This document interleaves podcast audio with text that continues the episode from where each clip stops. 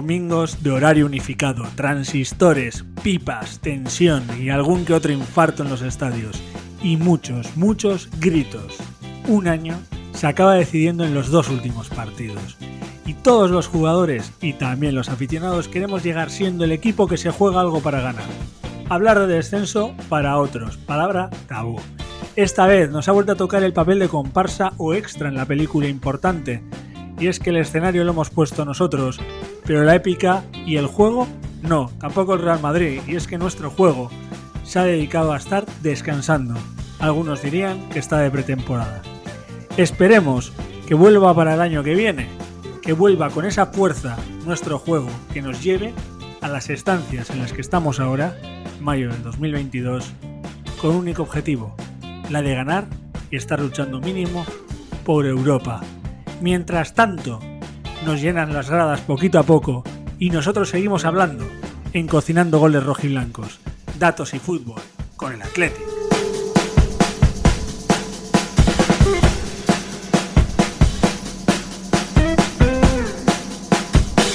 Pues ya queda menos para la cuenta atrás. Un partido menos. Yo creo que ya estamos todos pensando en la temporada siguiente, como iba diciendo ya Gary, las últimas 17 jornadas o desde que perdimos la segunda Copa del Rey, que hoy hemos jugado contra el Madrid, si es que se ha jugado, la liga se está disputando por otras partes y en los días de transmisión y de transistor como los de hoy, ha habido algo que hemos echado todos en falta, y es el público. Pero como no hay público en las gradas, tengo a dos a mi lado que han pegado muchos ritos junto a mí cuando he estado yo en San Mamés, que hoy no ha sido el caso, así que los voy a ir presentando. Como siempre arranco con el mismo, con el que está extraditado en Vitoria. Mi nuevo golpe le he metido ahora algo, perdonad. El que está extraditado en Vitoria. Gary, ¿qué tal estamos? ¿Cómo has visto el partido de hoy otro día más sin público, que ya queda menos? otro lunes más en la oficina, ¿no, Gary? O otro último día antes de cobrar, o cómo, cómo lo definirías? ¿Un día horrible en la oficina? O primer día de mes, no sé, era un partido intrascendente para nosotros, en el que la ilusión era pues fastidiar la liga al Madrid, ¿no? Entre comillas. Aunque luego se la diésemos al Atlético Madrid. Pero no ha tenido ni fu ni fa el partido. Esperaba más del Atlético, pero sobre todo esperaba más del Real Madrid. El Atlético al final, como digo yo, está en su quinto partido de pretemporada. Hoy no se han visto ni pruebas, no sé qué conclusión positiva puedo sacar. Igual es que soy yo que ya no presto atención tácticamente y me dejo llevar o verlo solo por mis ojos sin analizarlo, básicamente pero esperaba más del Real Madrid que jugándose la liga me ha parecido un equipo muy ramplón y que no ha competido tampoco. Pero bueno, ha ganado, que es lo que tenía que hacer, y así se ganan las ligas a veces también. Me te voy a dar la conclusión positiva, que hay conclusión de temporada, Gary, que solo queda un partido más, que va a ser contra el Elche, y va a haber, bueno, sí, va a haber público, ¿no? Va a ser allí, así que, oye, por lo menos algo positivo. A ver, ¿qué te parece ese positivo que te doy? Sí, no sé si va a haber público en Elche, sí, por lo que tú dices creo que sí bueno, pues para recordarnos un poco lo que era el ambiente, ¿no? Eh, echamos de menos todos ir a San Mamés y esperemos que el año que viene, desde el primer partido, podamos estar ahí animando y motivándonos de otra forma, ya que estoy cansado de ver los partidos bajo un plasma ya. Se me ha ocurrido una cosa, Gary, ¿qué te parece? Nos mandamos un deportivo, que es impugnamos el partido, porque claro, es alterar la liga, que haya afición en ese justo partido y los demás no. Así hacemos que la liga no valga para nada y nos quedamos con la final de esta copa sin disputar la de la Real Sociedad, la disputamos el año que viene. A mí yo todo lo que ha jugado el Atleti no lo quiero volver a vivir. este año y, empezamos de cero, con espero nuevos jugadores, con renovación de plantilla y con otro espíritu ganador. Espero, vamos. Bueno, más bien con el espíritu ganador. Y el que está ahora mismo pegado al teléfono, con la bufanda todavía puesta y está respirando hondo porque no sabe ni por dónde meterse, porque está mirando el partido de Bilbao Atleti, es Julen. A ver, Julen, te vamos a ver aquí con minuto y resultado. ¿Cómo va el partido mientras grabamos? Nada, chavales, de momento sigue el empate a cero, pero bueno, ahora están en el descanso. Así que mientras vayamos grabando el programa, pues si veo que hay movimiento en los marcadores y así, yo os iré comentando. Porque también es verdad que tampoco hay mucho que comentar hoy del partido del Madrid. Y como ha dicho Miquel, pues es un partido descafeinado. Eh, en cualquier temporada normal, pues esperas con ansias este partido en San Mamés, ya no solo por ir al campo a verlo, sino porque es un partidazo. Estás viendo a, vas a ver a muchos de los, de los mejores jugadores del mundo y también vas a ver a los jugadores del Real Madrid. pero bueno. pero bueno, esta vez no ha podido ser. bueno, y vas a ver, antes hemos tenido la oportunidad de ver al árbitro que va a arbitrar la final de la Champions, Mateu, nuestro querido Mateu. Aquí nunca hablamos de los árbitros, pero hoy sí que vamos a hablar un poquito de él, porque nadie sabe el expediente X que ha pasado, el Mulder y Scali que ha pasado con, con Raúl García. Hay un, meme digno de, contar que ponían que cuando designaron a, a Mateo Laoz, que va a ser el árbitro de la final, pues había alguien que dijo, pues nada, el Madrid todavía tiene posibilidades de ganar la Champions. pues sí, hoy, hoy, hoy estoy seguro que va a haber gente que va a decir que Mateo le ha entregado la liga al Real Madrid, que va a haber gente que va a decir que eso es mentira por la mano o no mano de nuestro amigo, ya no me sale el nombre, Morcillo, el que empezó la temporada siendo Morci y acaba Morcillo. Y bueno, los árbitros, que yo creo que son la tiradera sencilla de toda afición, de la que aquí no solemos hablar mucho. Ya habéis, ya habéis dicho los dos que ha sido un partido descafeinado, uno está en el descanso del Bilbao Atleti y tal vez el Atleti está en el descanso de la temporada ya. Yo os voy a hacer la primera pregunta. ¿Os ha sorprendido la salida de Williams? ¿Creéis que tenía alguna intención táctica? ¿O estamos en las mismas de siempre, Gary? Rotaciones, probando cositas. Pues la verdad que no lo sé. Me imagino que algo de táctica tenía. Imaginando a Marcelino una defensa adelantada del Madrid y que Williams buscase los espacios. Un poco lo de siempre. Por otro lado, pienso que Williams es nuestro delantero titular. Ya lleva cinco partidos en el banquillo y creo que por galones en un partido contra el Madrid también le ha podido sacar Marcelino por ese lado. A mí me ha sorprendido porque, como comenté en anteriores podcasts, preferiría que la pareja que estaba jugando de titular era la que para mí debería haber acabado la temporada e ir cogiendo más minutos eh, con vistas a la temporada que viene. yo por mi parte, yo pensaba ya que estos partidos que quedan los iban a seguir jugando Sancet y, y Villalibre titulares, pero dejó entrever Marcelino en la previa que iba a jugar Williams, así que bueno, pues ya tampoco me ha sorprendido tanto por eso, pero ya te digo, yo prefiero que Williams, pues no se tome estos partidos pues para eh, prepararse para la temporada que viene, para recuperarse de esos momentos malos que dice que está pasando y que Villalibre vaya teniendo más minutos. También es verdad que me gustaría que Villalibre pues empezara a meter algún que otro gol más, pero bueno, vamos a ponernos lo de lo que, lo que hemos dicho, que el kilómetro cero empieza en julio y ya está, a juzgarles desde allí. ¿Y no creéis que puede ser también una probatura para ver la química que pueden llegar a tener tanto Sanzet y Williams juntos, que puede ser también que juegue contra el Elche esta delantera, ya que ha visto en cuatro o cinco partidos cómo jugaban Sanzet y Villalibre, viendo que Sanzet ha tirado por la autopista, autopista perdonada, toda leche y está ganando galones, probará también con Williams. está claro que es importante que, que, todos los jugadores sean capaces de jugar con todos sus compañeros. Así que en ese sentido, pues sí, bien, ya que eh, otra probatura, ya sabes cómo pueden encajar.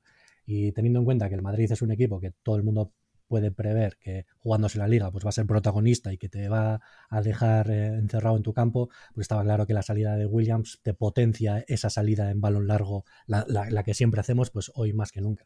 Que por cierto no ha salido nada bien, todo hay que decirlo. No, para mí ha sido el partido más flojo que recuerdo de un Madrid-Atleti. Vamos, que yo recuerde, me cuesta recordar un partido tan flojo por parte de los dos equipos. Pero ahí, pero ahí yo no le achaco nada al Atleti porque realmente no se está jugando nada. Y sin público en los campos que te pueden echar hacia adelante, pues no esperaba mucho el Atleti, la verdad. Sí que me ha extrañado la postura del Real Madrid, que jugándose la liga no puedes tirar tres veces a portería y meter un gol de chiripa. ¿Qué es lo que más te ha extrañado de este Real Madrid? Ya arrancamos con el resumen del partido, que veo que a, a Gary el resumen es he perdido dos horas de mi vida casi casi. La mía sí es así, ¿eh? pero bueno. Arranquemos. Tengo que decir que ha estado entretenido, porque no han estado todos mis ojos pendientes del partido del, del, del Atleti Real Madrid, porque por, por, primera vez en la temporada hemos tenido horario conjunto y han jugado todos los partidos. Y ha estado muy, muy entretenido, sobre todo el descenso. El descenso me ha encantado cómo estaba entrando, saliendo, el Alavés dentro, el Alavés fuera, el 20 que se salvaba, el Elche remontaba. Bueno, y por la parte de arriba, nada que decir, ¿no? El Atlético Madrid ha en los últimos cinco minutos ha dado la vuelta otra vez a la liga. Así que por ese lado ha estado muy entretenido, pero tengo que decir porque no he estado solo fijándome en el partido del Atlético. La tarde ha estado bien, la verdad. Tarde de transistores. En dos palabras, el resumen del Gary del partido es esto más pegado al transistor que al partido en sí. Pues sí, no te voy a mentir. He estado escuchando mientras veía el Atleti, tenían un auricular puesto al resto de partidos y me ha encantado porque me hacía recordar esos momentos cuando éramos más niños, ¿no? Que se juntaban las los horarios y había, había goles cada cinco minutos. Estaba, muy, muy, muy bonito, muy bonito, la verdad. Y tú, Julen, dime que sí que puedes compartirnos algo más del partido que la tarde transistor que ha podido vivir Gary. Yo también he estado pendiente, pero en, en mi caso en la aplicación, a ver quiénes iban metiendo goles y tal y cual. Y bueno, me ha gustado, por ejemplo, ver que ya el Barça no tiene ninguna posibilidad de ganar la liga. Y, y bueno, yo lo que puedo decir es que lo que me ha sorprendido es que el Madrid no ha sido capaz de, hacernos sufrir. O sea, para que veas cómo lo mal que tiene que estar el Madrid o, que este año la liga la va a ganar el equipo menos malo, como quien dice. Porque que el Madrid jugándose la liga no sea capaz de, ser una avalancha de, ocasiones de estas que te vuelven loco, pues la verdad es que me ha sorprendido. Pero bueno, este año, esta época del COVID está siendo así de rara. además hay que tener en cuenta que en todas las casas cuecenadas y veníamos de que esta mañana había saltado la noticia, bueno, ya la noche, de que Zidane se va. No sabes si es verdad o es mentira, así que golpes hay en todas partes y tal vez esas cosas también les afecten. A nosotros nos afecta que parece que queremos que la temporada acabe ya, por lo menos los tres que estamos aquí sí que lo queremos, y los jugadores creo que también, y a Madrid igual afecta otras cosas. Para ir acabando con el partido, aunque parece que acabamos muy rápido, es una realidad que no hay mucho que aportar sobre él. Importante, sois capaces de darme un marmitaco y un sartenazo del partido de hoy. Y Vigari me vale como marmita con Luis Suárez y como sartenazo Mateo Laoz. ¿eh? Porque no hemos entrado en ese lado, pero podemos entrar en él también. vamos a entrar primero en el lado del arbitraje. ¿Quieres hablarme del penalti y de Raúl?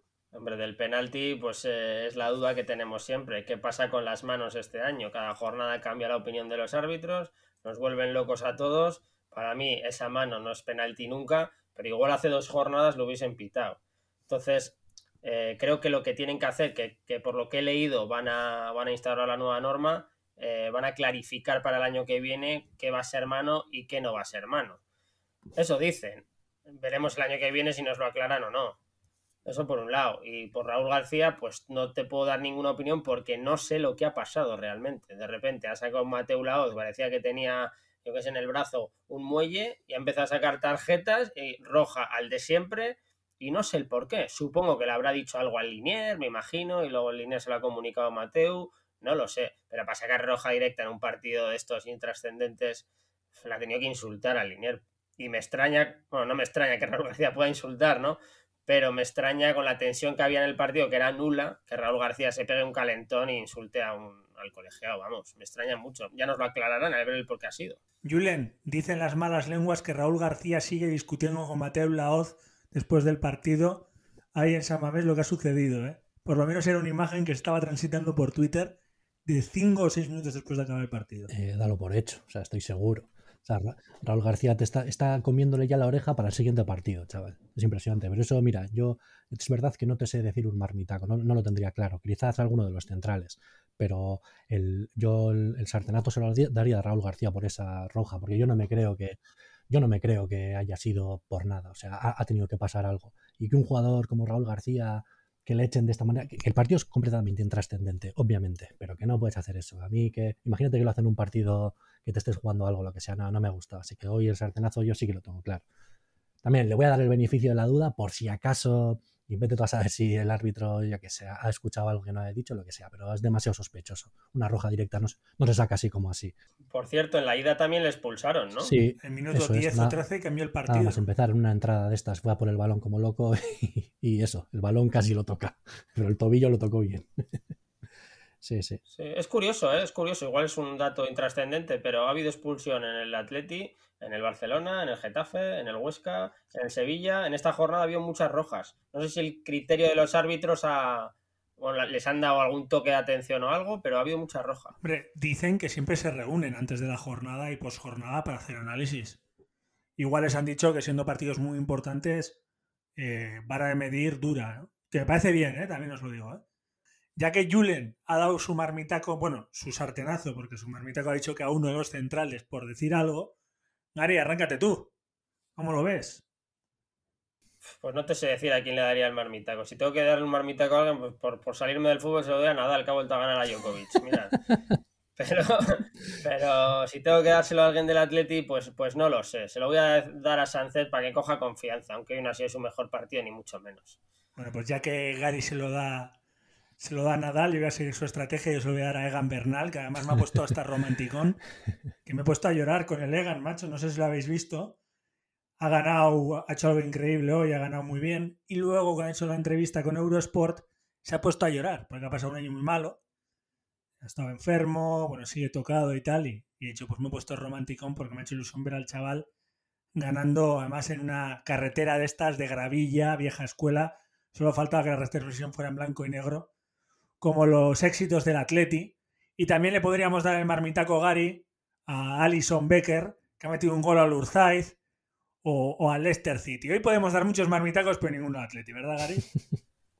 Sí, sí, sí, sí, sí. No, lo, de, lo del gol de Alison Becker es increíble. El, el gesto, no sé, por si no lo habéis visto, es un córner en el 94 con 1-1 en Liverpool. Necesitaba ganar para meterse en Champions o para seguir luchando por la Champions. Y mete un cabezazo girando el cuello al más puro estilo Ismo Urzaiz, que, que vamos, para quitarse el sombrero. Menudo. Estáis hablando del portero. Sí, no me creo, no, me, que- no me había enterado. que Pondremos no, el enlace de, de la descripción No, no, para que la gente lo vea. no me había enterado. A mí ya te digo, a mí me encanta cuando veo subir a un portero a rematar. Eso sí, cuando se lo hacen en el Athletic lo odio, porque me mete gol el portero y ya me hundo, o sea, me muero. Pero me encanta. Yo todavía me acuerdo cuando le, le anularon ese gol injustamente a Yaizoz contra el Málaga, no sé si os acordaréis. Sí. Me encanta. O el de Songo, Son, o aquel Sí. gol de Palop Sí, el- en la Europa League, sí, que luego a la postre les dio a... a mí me encanta, es una de esas cosas del fútbol que me emocionan, de verdad. ¿Os acordáis cuando Oliver Kahn fue a la otra portería a rematar y cogió el balón con las manos y le expulsaron? Joder, madre mía. Esa también es histórica, porque los porteros y el fútbol nos suelen regalar cosas históricas. Como también es histórico que por fin ha habido público en el campo. Hoy lo hemos tenido en, en- la zona de Valencia. ¿Y qué opináis? Que vuelva todo eso. Pues yo, yo lo veo un poco sin sentido, ya quedando dos partidos, ¿para qué? Si viendo que todavía la situación pues, eh, no, no, no es perfecta, pues ya déjatelo, que no vaya la gente. Y creo que en, no sé si en el partido de Valencia ni siquiera han vendido todas las entradas, así que, ¿qué se cree el Tebas? Que porque vaya a meter ahí a cuatro pelados van a ir toda la gente como loca, no sé. A mí me ha, sorprendido, ya déjalo estar. ¿Y qué? No puedes llevar a la gente en San Mamés, pero luego el Athletic, en el último partido, va a tener eh, público en contra, que, que no va a influir para nada, que- porque van a ser casi nadie, pero no sé. Yo, yo, yo no lo veo. O, pones muchos o ya espérate al, año que viene. Yo creo, yo creo que es simbólico, ¿no? A mí sí que me ha gustado. Es un detalle que, oye, vemos que todavía el público puede entrar en los campos. Estamos viendo como en Inglaterra entra, en el tenis entran, en, yo que sé, en el golf hay público, en todos los deportes y en el fútbol eran los últimos en meter público. Meter 5.000 personas sé que no lleva a ningún lado, pero para mí me parece simbólico de cara a la próxima temporada, ¿no? Es un pasito más, mi forma de ver. Yo, yo espero que ya en- para la próxima temporada, o sea, no te voy a decir un 100%, no sé, pero un 70% del aforo o algo. O sea, espero que ya sean cifras de verdad. Yo tengo muchas ganas de que el fútbol vuelva a, lo que es el fútbol, ¿sabes? Y quiero disfrutarlo en el campo y todo. Yo solo deciros que ayer en, el campo en Londres había 20.000 personas. Y los que vimos el partido ayer, que Gary y yo lo vimos, era otro mundo. A la tensión, los ánimos, sentimos una final y, y eso fue con 20.000 y que no es ni la mitad del campo de Wembley. Así que imagínate, si metes el año que viene 20.000 en San Mamés, os pregunto, ¿hubiera sido otro partido el de hoy? Por supuesto, con público el Atleti no se deja llevar como se ha dejado llevar este partido.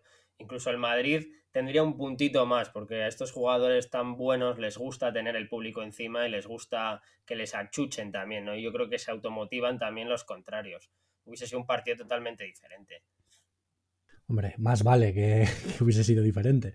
Espero que mm, simplemente por el hecho de que los jugadores sintiesen, eh, se sintiesen arropados por los suyos y, y, y se hubiese visto algo más de actitud, ¿sabes? Que ya sé que no te juegas nada, pero que al final estás defendiendo los escudos, o sea, el escudo del Athletic, tienes que darlo todo. Pero vamos, yo eso. Yo lo que quiero es que a- partir de la, temporada que viene se vuelva todo co- como lo, como lo hemos conocido toda la vida, que este, estos, esta temporada y lo que ha pasado la temporada pasada ha sido algo para olvidar. Eso ver los estadios vacíos, la verdad es que da mucha pena. Aunque ya casi me he acostumbrado y todo, ¿eh? pero no es para nada lo mismo. O sea que para ti, Julen, ¿qué sería mejor fichaje? ¿El fichaje de Javi Martínez o el de tener público o la afición en, otra vez en San Mamés? ¿qué es mejor fichaje para Atleti? Digo Jaime Martínez, como te puede decir Moncayola o, o cualquier otro nombre. ¿Un fichaje de jugador o afición? Yo lo siento mucho, yo necesito ir a San Mames. Yo, vo- yo voto por el público, tío, ver las gradas llenas, los previos y todo, la normalidad, tío, que se pueda vivir uno, respirar normalidad. ¿Y tú, Gary, qué crees que aportaría más? ¿Público o un cambio en la plantilla? Si me das a elegir, si me dices o una cosa u otra, yo me quedo con el público. Soy como yo, estoy como en la misma opinión que Julen, quiero decir. El público al fútbol aporta mucho más que nuevos jugadores. ¿Pero lo habláis como aficionados o si fuerais al corta también diríais lo mismo? Hablo como aficionado, ¿eh? Hablo como aficionado. Si fuésemos al corta, creo que San Mamés gana muchos puntos el público también, ¿eh? Es decir, eh, 10, 15 puntos por temporada se los puedo achacar al, al público en San Mamés. Y dinero también, que no sé cuánto será, pero al final también es algo para las arcas en estas épocas que se ha perdido tanto dinero y se va a seguir perdiendo dinero, pues que vaya el público, eso algo, de, di- algo te da, así que está bien. Por cierto, un, apunte rápido, acaban de expulsar a un jugador del Celta B, sigue el empate a cero en el minuto 62, pero para las cosas se ponen un poco de cara más para, el Bilbao Athletic, así que os iré comentando. Esto me parece fascinante, Gary, porque eh, esto lo estamos grabando justo ahora, el domingo, y la gente cuando lo escuche mañana o pasado, pues al final vas a ver lo que ha pasado. Pero tú y yo lo tenemos que vivir en directo. Y si hay que gritar un gol en medio del, del podcast, se grita Julen, ¿eh? No tengas ningún problema. Porque nosotros no estamos teniendo la posibilidad de verlo por footers y, y bueno, tú lo estás viendo, así que ni tan mal. Así que hay que aprovecharte. Gary, tenemos periodista, ¿eh? Has visto, ¿eh? Habemos Julen. Sí, sí. Como la- Estamos haciendo un programa de radio a la vieja usanza, más que un podcast, ¿no? Ya no sé ni lo que estamos haciendo últimamente, más que nada porque el Atleti. Yo dije una cosa en el anterior programa que quería no volvamos a cometer los mismos errores del anterior. No sé si lo hemos hecho, pero es que tampoco hay mucho donde rascar, así que creo que tengo unas ganas de vacaciones de podcast que no puedo con ellas.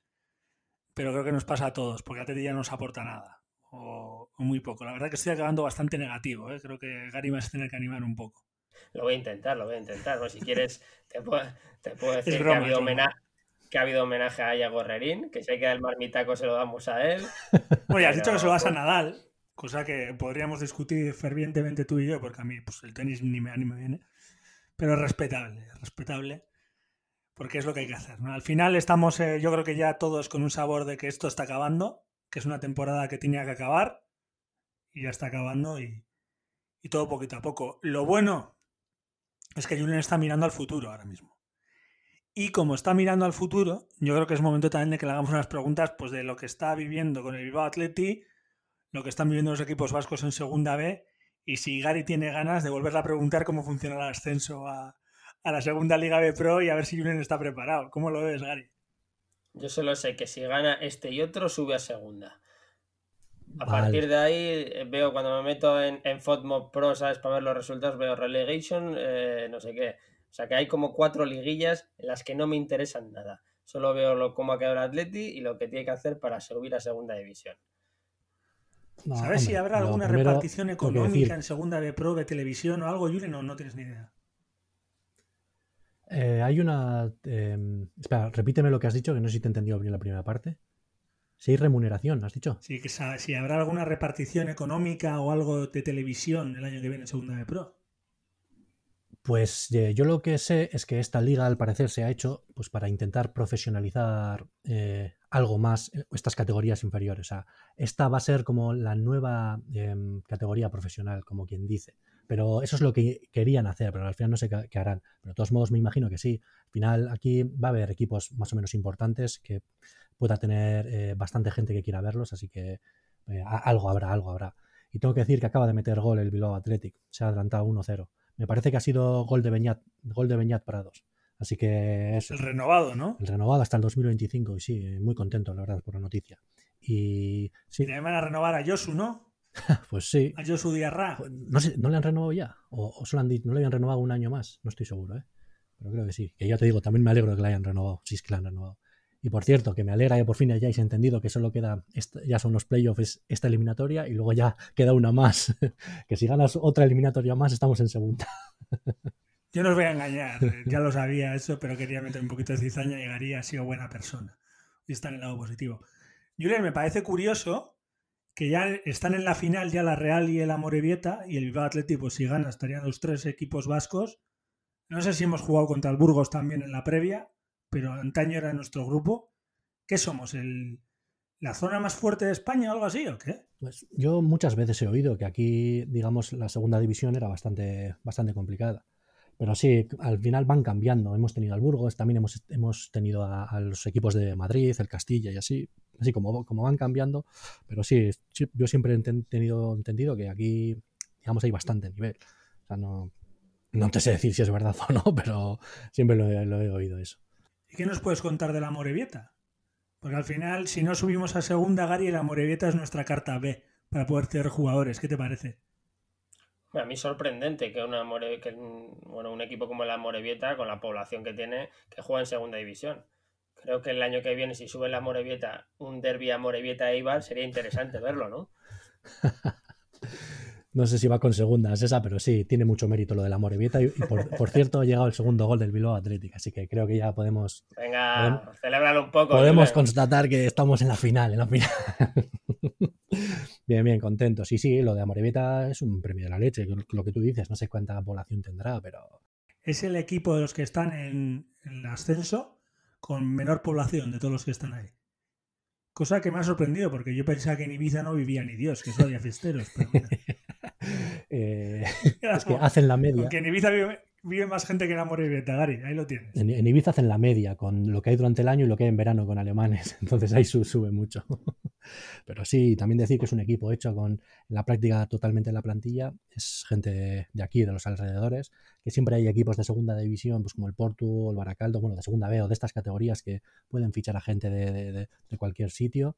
Pero, pues hombre, es, no sé, algo de admirar, tiene mucho mérito. Y si finalmente el Bilbao Athletic no sube y subiese la Morevieta, pues siempre está bien tener un equipo vizcaíno en segunda división al que poder cederle jugadores para que se vayan curtiendo ahí. Y con un técnico que Gary se acordará de él. Puro carisma. Íñigo Vélez. ¿Te acuerdas de Íñigo Vélez, no, Gary? Aquel delantero centro. Era el delantero, eso, eso te iba a decir, era el delantero, ¿verdad? Sí, sí, sí, sí. Nombre carismático. Íñigo Vélez de Mendizábal era, ¿no? El delantero vitoriano a la vez. Y en el otro lado, pues eso, el, el Bilbao Atleti, el, bueno, la Real de Xavi Alonso, el, que ese sería el Brasil del 70, así como lo venden los medios de comunicación, pues ha ganado también. Y nosotros seguimos ganando, ¿no? Y ojalá que... ¿Cómo va a ir lo de las finales? ¿Es por sorteo o ya está elegido? Eh, a ver, es por sorteo, pero claro, teniendo en cuenta que, por ejemplo, en el grupo vasco se han clasificado bueno, el Athletic todavía no, pero imagino que va a ganar el partido. Así que estamos Bilbao Athletic, Amorebieta y Real Sociedad. Entonces, esos tres no pueden enfrentarse.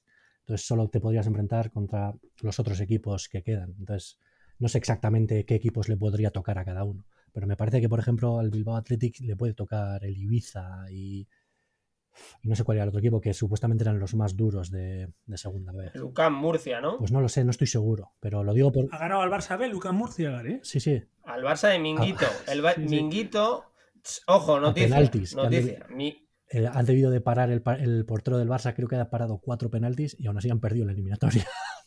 Han, han, tirado, han tirado 17 penaltis. Wow. Para que te hagas una idea.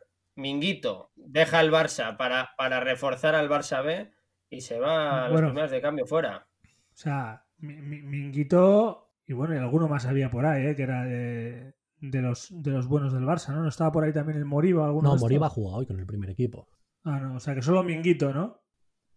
Sí, yo había oído. Ni con Minguito ha sido capaces de pasar el Barça, ¿eh? ¿Tan importante es subir a segunda división para estos equipos? Pues yo creo que para todo, yo creo que sí, tío. O sea, bueno, igual para el Barça, pues menos, pero yo creo que sí. Y sobre todo en esta época que supuestamente dicen que no tiene ni un pavo para fichar, pues siempre está mejor que los jugadores, tus jugadores jóvenes que subas al primer equipo, pues estén algo más curtidos. Pero yo creo que nos influye más a nosotros, a equipos como nosotros, vamos. ¿Tú qué opinas, eh, Gary? Porque lo de Minguito, si no, no lo explico. Para mí no es tan importante tener en un filial en segunda división. Yo creo que lo hablamos en algún podcast. Prefiero, preferir, obviamente prefiero que jueguen en segunda división, ahí nos vamos a engañar. Pero creo que no es tan importante porque se pueden curtir incluso mejor jugando en segunda B. Estos chavales con campos más férreos, eh, adaptarse a otro tipo de velocidad. Eh, me parece que segunda división no, no, les aporta tanto como creemos. Hoy el Bilbao Athletic está jugando contra un filial como es el Celta B. Son todos viejas guardias. Aquí no hay casi ni uno tiene veintipocos. Pues tienes al delantero centro, que es un camerunés de 23. Tienes al extremo izquierda, que es un escocés de 21. Vamos, gallego de toda la vida. Tienes a, un extremo derecha de 25 años. Es un equipo de segunda B hecho y derecho, ¿no, Julián? Sí, sí, eso es. Eh, yo creo que supongo que han hecho eso porque tenían claro que querían mínimo ascender a, a a esta nueva liga que se ha hecho y por eso se han hecho un equipo, pues no sé, tan, tan, tan curtido. Pero ellos sabrán. Luego, no, sé si eso luego les valdrá para que em, haya mucho eh, embudo en, en, sus categorías inferiores y no tengan para subir a, nuevos chavales al B o lo que sea, no sé. A mí eso, por ejemplo, no me gustaría para el Bilbao Athletic. Que ahora, si subimos a segunda división, pues igual mantengas algún jugador de 23, 24 años, vale, bien, lo acepto. Pero a mí tener un, un equipo filial en segunda B eh, con jugadores de 24 años, yo eso sí que sí que no lo veo. Y una pregunta para los dos. En Inglaterra sabéis que siempre lleva habiendo un, discurso, porque ahí tienen las ligas de reservas. Y ya que estamos hablando de equipos que pueden subir a segunda, ¿vosotros creéis, como creo que es en, Italia, creo que eso, hay una liga importante que no dejan subir equipos B a segunda división, que habría que delimitar eso, que tendríamos que hacer una liga aparte de equipos de filiales? ¿Estáis contentos con lo que tenemos? Ya que estamos hablando del filial, hablar de eso me parece interesante. por méritos deportivos, yo creo que si un filial sube, tiene que, tiene que jugar. Eso, eso, eso por un lado. Y sí que lo que tú dices, sí que creo que eh, estaría bien hacerlo en juveniles.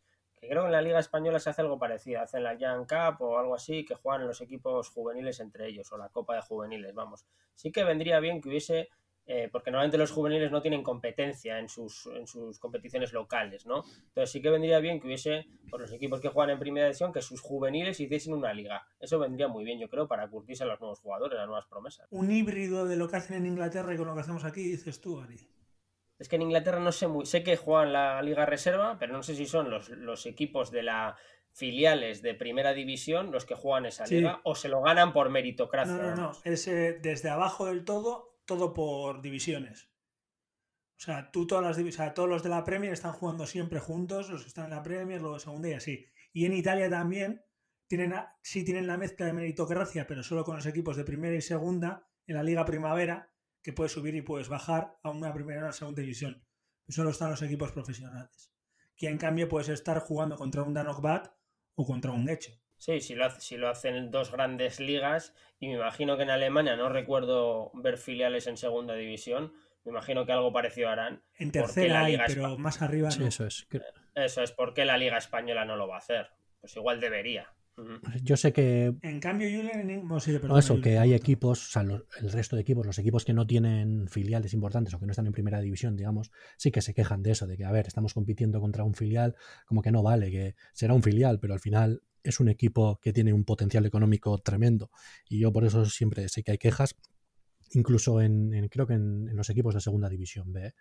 Pero bueno, no sé, yo pues aquí se ha decidido ese modelo y a mí me gusta con que el Athletic pelee por subir a segunda división o cuando sube a segunda división, la verdad, no sé. Yo creo, igual me equivoco, pero creo recordar que hubo una vez en Holanda una final de Copa entre el Ajax y el Ajax B. me suena, ¿eh? Eso no, sabía. aquí en los 70 llegó el Castilla. Pero es curioso porque en Inglaterra eh, ahora con el, tema del COVID, se planteó por parte de los grandes equipos de meter a sus filiales en, la Football League, porque entendían que era positivo para luego crecer eh, como país y como selección, como que nos cogían como elemento. Y Julen, tú por ejemplo estás diciendo que aquí hay equipos que están en contra. Al final no sabemos cómo plantear esto, si es bueno o no, Ah, pero luego por eso en Inglaterra, por ejemplo, tienes jugadores como Harry Kane que han estado cedidos en el. No sé si en el. ¿Cómo se llama el equipo este de la DEN? El que todo el mundo le odia. Bueno, estado, sí, en el Orient. mira, en el Orient ese también es verdad. En el Leighton Orient. Leighton Orient también, ¿sabes? suelen estar en muchos equipos cedidos igual con 17 años, pues están en un League One o cosas así. No sé, si no, si pues no, no habría esas cosas. Yo creo que eso también puede enriquecer al jugador. Es otra manera de hacerlo, no sé. Pues, aquí hemos elegido un camino y allí otro. Cualquiera, para mí los dos son igual de válidos. Sí, porque me parece curioso porque Gali, por ejemplo, dice que no es necesario tener jugadores en segunda, que les viene bien tenerlos eh, lucrándose, o sea, lucrándose no, más bien todo lo contrario, rompiéndose las tibias en segunda B, y son discusiones interesantes porque en definitiva lo que hablamos es del futuro de nuestros jugadores. Porque Gary antes me ha dado un dato antes de arrancar el partido, que somos la cantera de Europa que más jugadores tiene el primer equipo. Que más minutos da. más minutos da, gracias. A los canteranos. Sí, cosa, no, dato, dato que me ha extrañado, porque yo no pensaba que diésemos tanto, tanta cancha a los canteranos, viendo lo que hay. Ahora, si cuentas canteranos, eh, todos desde que debutaron, por así decirlo, me imagino, no los que debutan este año, ¿eh? Es que canterano, por canteranos a todos los que han jugado, eso es. Canterano, por ejemplo, porque eso creo que es con los datos de la UEFA. Y, por ejemplo, Jaime Martínez es considerado canterano en el Athletic canterano es desde los 15 a los 21 años que juegue tres años en el club. Claro, ahí sí. Nosotros jamás contaríamos a Javi Martínez como canterano. O sea, yo creo que nadie de la. Claro que no contarías a Javi. Sí, sí, En cambio, cuentas a, cuentas a Leque como canterano del Athletic, ¿no? Sí, pero Leque jugó en el. Pero Leque llegó del Danos Bat con 19 y no se cuenta. Pero Leque anterior. O Vesga. A Leque creo que ya había jugado en el, en el, en el Athletic y además luego vino, estuvo un par de temporadas en el Bilbao Athletic. O sea, eso lo puedo aceptar pero Javi Martínez me parece, resulta curioso que sea un canterano. No, pero no lo cuentan, ¿eh? para que sepas. Leque no es contado como canterano. Curioso, curioso. Y, y Vesga tampoco. Ibai tampoco. No, no, Ibai, obvio. Es que Ibai tampoco. Ibai jugó, yo qué sé, 10 partidos en el B, como mucho. Pero bueno, son cosas de la UEFA que no entendemos. Pero ya que estábamos hablando de la construcción de, un futuro de nuestros jugadores, si somos el equipo que más canteranos juega, pues nos interesa que estén en ligas competitivas, ¿no, Gary? Sí, sí, evidentemente. O sea, la primera división eh, española es la, para mí, una de las tops de Europa, evidentemente, y, la, su segunda división, pues es de las mejores de Europa, no vamos a engañarnos. Así como diría que la primera división sería la cuarta, quinta de Europa en estos momentos, la segunda división española, pues es la primera, digamos, de, a mi modo de ver, de Europa. Más bien la Donde más competitividad hay. Porque la Championship. No sé qué decirte, ¿eh? La Championship es la, la, sexta liga de Europa con más dinero, ¿eh? Yo, no te hablo de dinero, pero el nivel de la segunda división es muy, muy, muy, muy alto. ¿eh? Bueno, habría que verlo los dos. Al final no sigo mucho la segunda española y he visto un par de partidos son, por ver el pelo son meras opiniones, son meras opiniones porque nunca se van a enfrentar. No le des la idea a Ceferín o a esta gente porque te hacen una Champions de segunda división. O sea. Bueno, bueno, eh, podríamos llamar a San, a San José, iba a decir San Jurjo, y preguntarle a ver si, si él cree que es así, que para algo está en Birmingham y le va a salir un hijo un hijo Peaky Blinder, así que ten cuidado. Vamos a tener ahí un vasco Peaky Blinder. Ya que hemos hablado poco y lo mejor posible del partido de hoy, porque no había mucho que hablar, que todos estamos pensando más en meter los pies en el agua mientras tomamos el sol en la arena, yo por lo menos, y además necesito tomar el sol, que estoy muy blanquito últimamente, yo voy a ir cerrando poco a poco el programa. Pero antes de cerrar, siempre os pregunto lo mismo. ¿Algo que queréis compartir antes de que hablemos del último partido, el último partido contra el Elche? ¿O queréis ir cerrando ya, como lo veáis? Pues va a ser el sexto partido de la pretemporada en el que no nos vamos a jugar nada y que el Elche se va a jugar todo, se va a jugar quedarse en primera división. Y bueno, pues que haremos lo que, lo que tengamos que hacer, pero que seguramente ganará el partido el que más compita y va a ser el Elche. No espero nada de ese partido del Atleti. Tampoco voy a achacar nada a nadie sobre ese partido todos estamos pensando en la temporada que viene y creo que es un buen momento para parar, descansar, reconectarse y llegar con fuerzas para el año que viene. Tanto jugadores, aficiones, entrenadores, directivos, todo, todo relacionado con la entidad Atleti tiene que descansar y cargar pilas. Pues yo comentar que creo que a pesar de que el, em, el Eibar está a solo tres puntos del Huesca, que es el, último que, que, no desciende, ya ha descendido matemáticamente, ¿no? Supongo que tiene el gol averaje perdido con ellos. No, el Eibar está descendido. Por eso, nada, una pena. Eh, pues desearles lo mejor para el año que viene y a ver, que esperemos verle, volverles a volver en primera lo antes posible. Y en cuanto al partido del Atlético contra el Elche, es lo que te digo. El Atlético va a ir allí, pues eso, a jugar con. No te voy a decir con el B, pues porque estás metido en otras cosas, pero vamos, el partido que nosotros no nos jugamos nada, ellos se juegan la vida. Perdemos seguro. Así que esperamos nada. Que acabe ya cuanto antes esto y que se mentalicen para, llegar a julio. Eh, con, el cuchillo entre los dientes desde el entrenamiento 1. Desde que hagan lo típico, no sabes, de las pruebas de estas médicas que se ponen, están corriendo en la cinta con el médico y les ponen eh, los electrodos y esa camisita de rejilla blanca, pues que ahí ya vayan a, muerte, o sea, que le metan el pie hasta le rompan la tibia a los médicos si hace falta. Bueno, yo me encantaría y de aquí quiero dar un mensaje a todos los aficionados de Leibar y a Leibar también, eh, que si necesitan un central izquierdo, pues que tienen a Perú, pues si quieren pillarlo cedido, que si quieren pillar cedido a Zárraga o a Beñat Prados también, aquí estamos para escucharles. En definitiva, que si quieren agarrar gente cedida, yo me presto de hacer intermediario entre el Eibar y el Atleti mientras jueguen todos los partidos, pase lo que pase. Por cierto, como un apunte, si suben los que creemos que van a subir y bajan esto, los equipos vascos en primera división van a ser predominantes totalmente, creo. ¿eh? ¿En qué sentido? en pues Cataluña suben, igual suben tres y que el Girona. En número, en número. Va a tener la primera división, va a tener, eh, digamos, Atleti, Real, Alavés, Osasuna. Y en segunda división, si sube a Morevieta, ah. Real B, Atleti B. Sí, hablas en fútbol profesional. Sí, sí, va a ser predominante. Eso dice mucho del nivel que hay en esta, en esta zona. Sí, eh, hace poco, bueno, hace un año, en el confinamiento, hace poco, eh, escuché a Axel Torres y que tiene un programa, un podcast que es de marcador internacional, que hablaba que hizo el dato de todas las provincias que había en, primera tercera. El que más equipos tiene es Cataluña y el segundo es el País Vasco. En fútbol profesional. Por, por, licencias, seguro que el ratio nos lo llevamos de. Es que esa es la jugada, es lo que decían, ¿no? Que claro, Cataluña tiene un montón de gente, es normal que tenga más equipos profesionales que, el País Vasco, por tamaño y por todo, pero es curioso que el País Vasco sea la segunda zona con más equipos profesionales de, bueno, dentro del ámbito del fútbol profesional hasta tercera división. Parece súper, que dice mucho de nosotros dentro de lo que cabe. Hay mucho donde fichar, Joshua, así que ya puede estar al corta atento para fichar buenos jugadores para el año que viene. o al menos para el filial. No, ya puestos que sea para el Algo equipo. bueno que va a traer el descenso de Leibar es que va a poder pescar menos jugadores en nuestras canteras, ¿no? Porque ya tiene la, ya tiene equipos convenidos en Vizcaya, pues. No me preocupa tanto eso de Leibar, la verdad. Y me, me, gusta más pues que haya buena relación por si podemos tenerle algún jugador interesante para que se vaya curtiendo con ellos. Bueno, ojalá les vaya sí, ojalá. Vosotros. ¿Y creéis que va a seguir Mendilibar o qué? Yo creo que no, ya cerrado una etapa. Por él, por el Eibar seguramente seguiría, porque yo creo que son uña y carne. Pero Mendilibar ha cerrado una etapa, no sé qué años tiene, pero yo creo que es el entrenador más.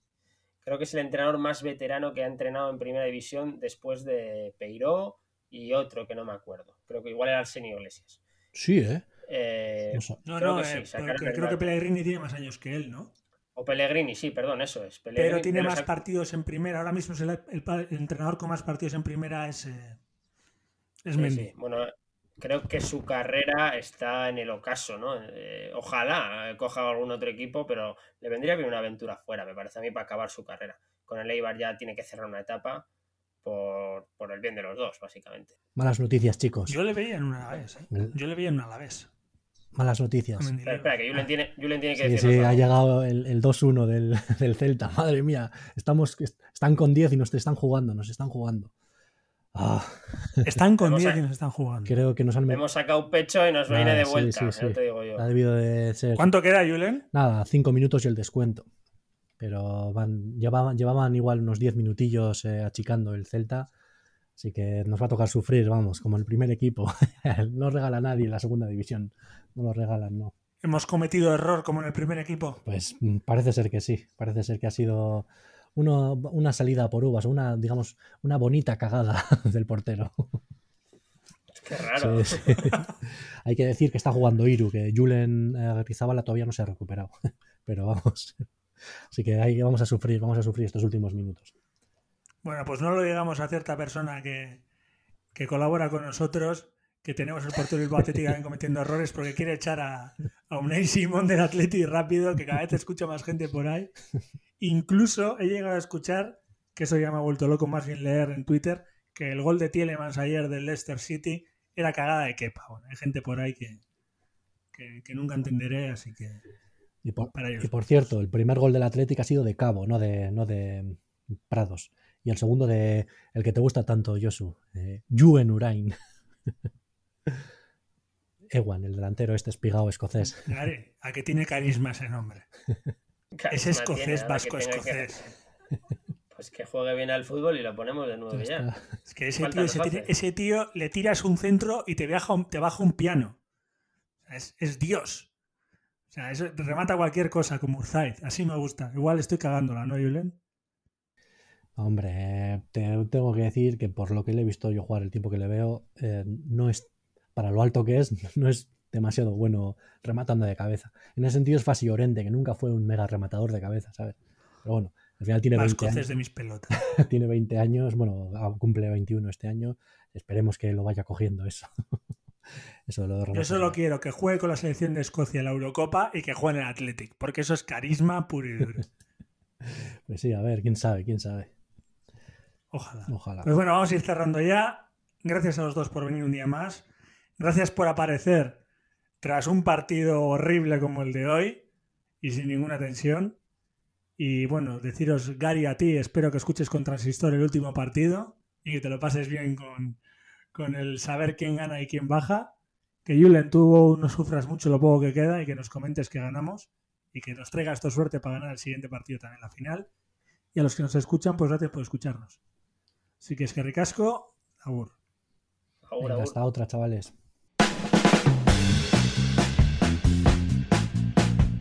Has llegado hasta el final, ¿eh? Sabes que te ha gustado. Así que si estás en Spotify, suscríbete. Que estás en iVoox, suscríbete y dale al corazón y déjate un comentario, hombre. En Apple Podcast, pues más de lo mismo.